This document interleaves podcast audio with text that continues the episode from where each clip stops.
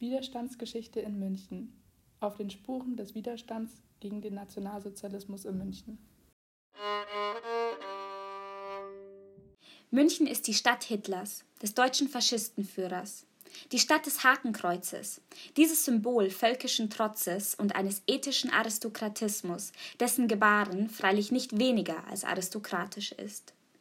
Dieses Zitat stammt vom deutschen Literaten Thomas Mann aus dem Jahr 1923. Ein bedeutendes Jahr für die Stadt München, in dem sich der Hitlerputsch ereignete, welcher jedoch scheiterte. Dennoch kam es im Jahr 1933, also genau zehn Jahre später, zur Machtübernahme der Nationalsozialisten. München galt damals als Hauptstadt der Bewegung. Nur wenige Tage nach der Machtübernahme der Nazis kam es zur Installation des ersten Konzentrationslagers in Dachau am 9.3.1933, welches sich als grausamer Vorbote des nationalsozialistischen Terrorstaates zeigte.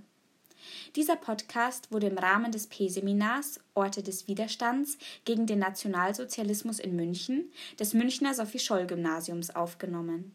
Er kann auch während eines Spaziergangs vorbei an zahlreichen geschichtsträchtigen Orten der bayerischen Landeshauptstadt angehört werden.